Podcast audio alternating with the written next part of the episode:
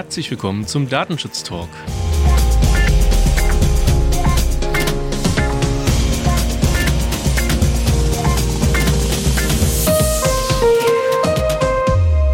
Heute ist Freitag, der 22. Januar. Und wie immer möchten wir Sie an dieser Stelle begrüßen zu Ihrem Nachrichtenüberblick über die Neuigkeiten des Datenschutzes und der Informationssicherheit. Der Redaktionsschluss war wie immer um 10 Uhr. Ich bin natürlich nicht alleine. Mein Name ist Gregor Wortberg. Mein Name ist Markus Sechel. Hallo Gregor. Hallo Markus. In dieser Woche hat es einige interessante Nachrichten gegeben. Wir haben ein bisschen was auf dem Zettel, würde ich sagen.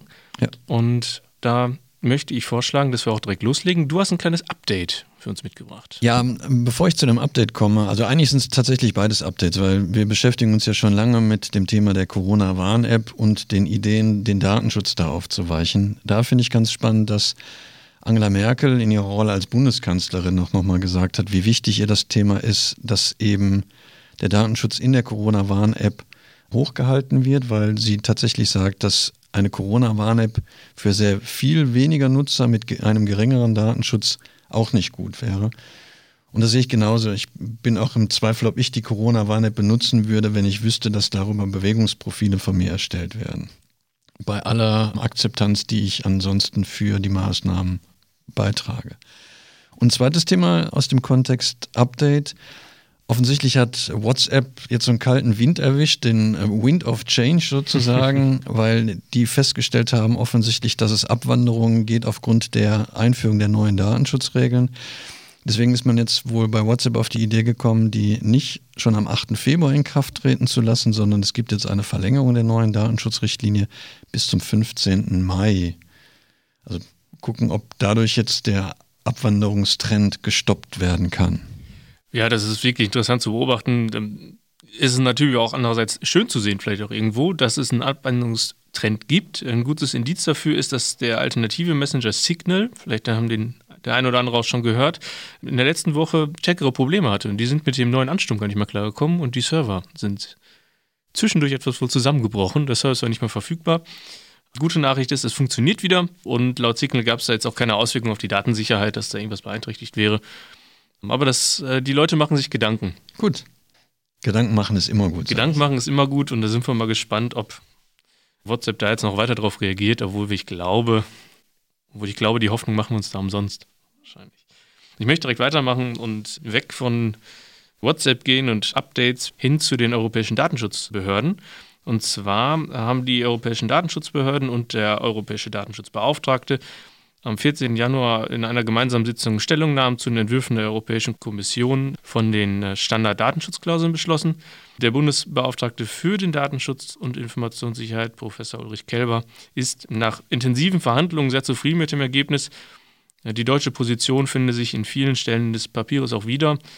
Und die gemeinsamen Vorschläge würden die Rechtssicherheit für den Datenaustausch mit den Ländern außerhalb des europäischen Wirtschaftsraums bringen und dies ohne Einschränkungen beim Datenschutz zu machen. Also schon mal gute Nachrichten.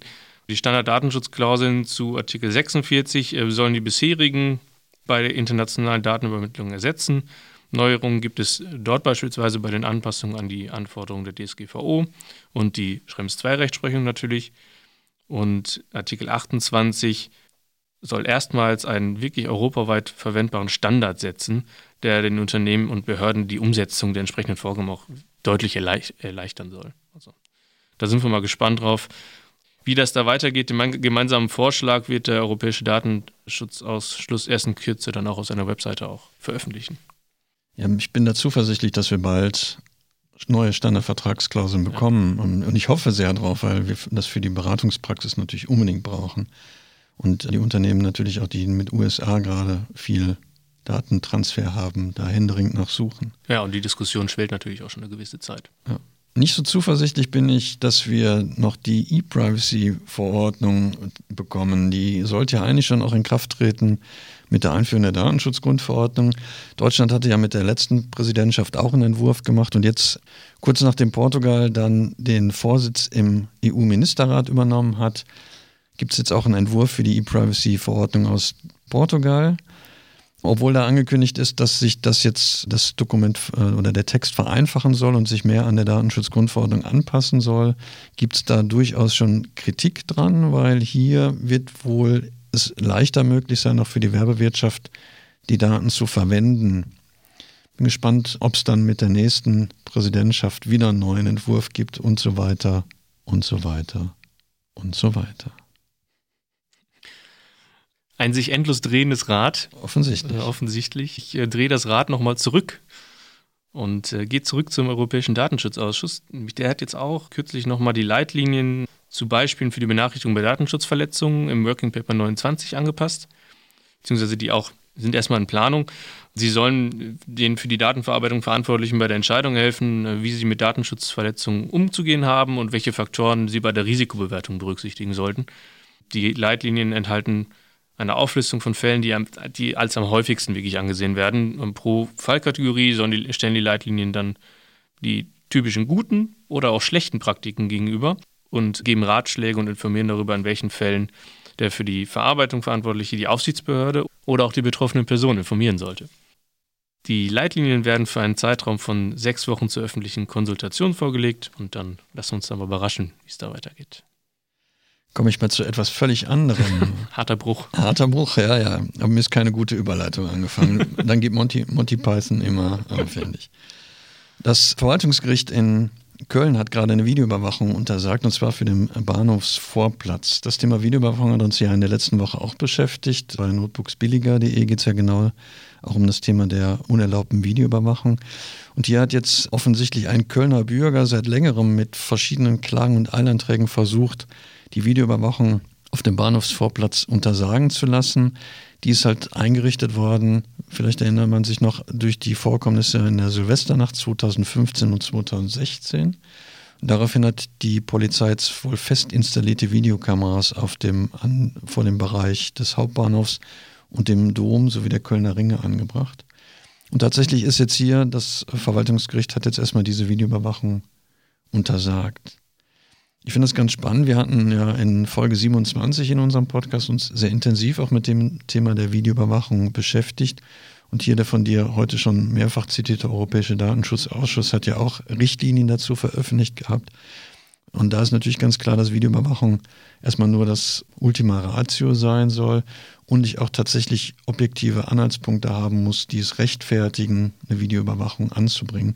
Ich bin gespannt, wie nachher das Urteil dann aussieht, wenn der Einantrag dann konkret in ein um, Urteil von einem Gericht mündet. Also vielleicht kann ich da noch die Folge mit meinem sehr geschätzten Kollegen Ottfried Büttner ans Herz legen, falls jemand da noch mal reinhören möchte. Die verlinken wir Ihnen natürlich auch gerne in den Shownotes, wie viele weitere interessante Themen aus dieser Woche. Ich möchte auch auf ein Thema dieser Woche hinweisen, was ah. in den Medien sehr vertreten gewesen ist, und zwar ist es die App Clubhouse. Für etwas Kontext, Clubhouse ist eine App, in der sich Interessierte und Fachleute zu unterschiedlichsten Themen wie Startups und Investitionsmöglichkeiten austauschen können in Chatrooms und dort dieser Austausch wird aufgezeichnet und überraschenderweise wird da natürlich ganz, ganz schnell, kommen da ganz, ganz schnell äh, Zweifel an der, an der Datenschutzkonformität auf. Die werden standardmäßig aufgezeichnet, Vorwand natürlich nur temporär und ausschließlich zur Unterstützung zu der Untersuchung von Vorfällen. Nur sobald jemand eine Meldung absetzt zum Beispiel, werden diese Aufnahmen nicht mehr automatisch gelöscht. Und des Weiteren erhält die App weitreichenden Zugriff auf die Adressbücher. Dieser Zugriff auf die Adressbücher hat den folgenden Hintergrund, dass eine gewisse Exklusivität darüber gespiegelt wird, dass nur Leute sich anmelden können, welche eine Einladung erhalten. Soll natürlich motivieren, eigene Adressbücher dann zu teilen mit dem Unternehmen.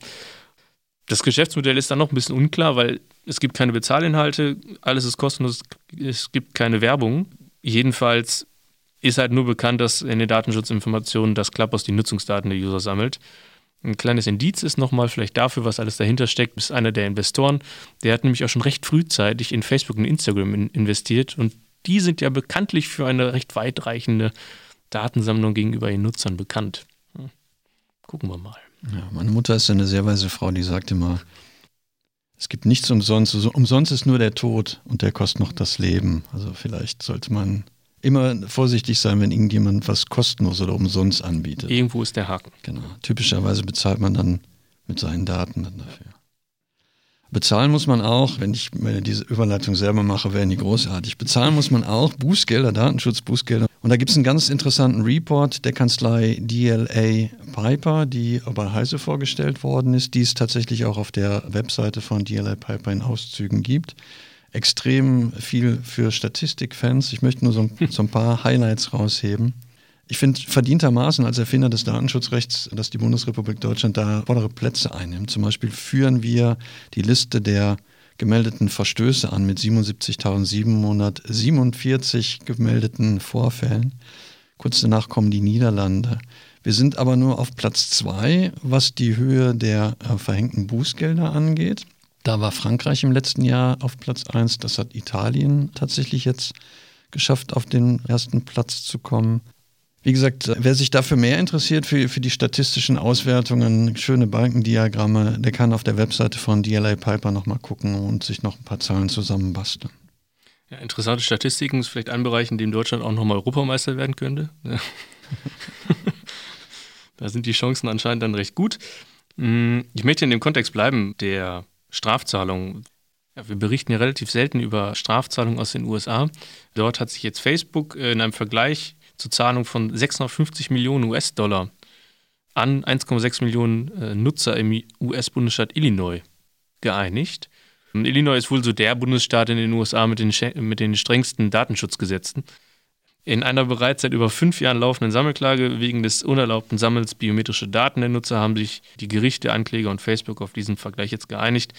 Das läuft auf rund 350 US-Dollar pro Nutzer heraus. Also nicht ganz wenig, nicht ganz viel für äh, US-Verhältnisse, aber dennoch ein interessanter Fingerzeig.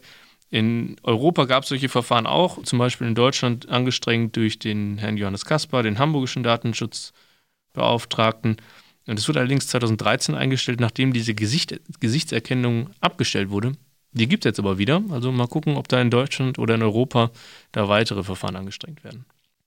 Ja, wie immer halten wir hier im Podcast natürlich Sie als unsere Hörer auf dem Laufenden.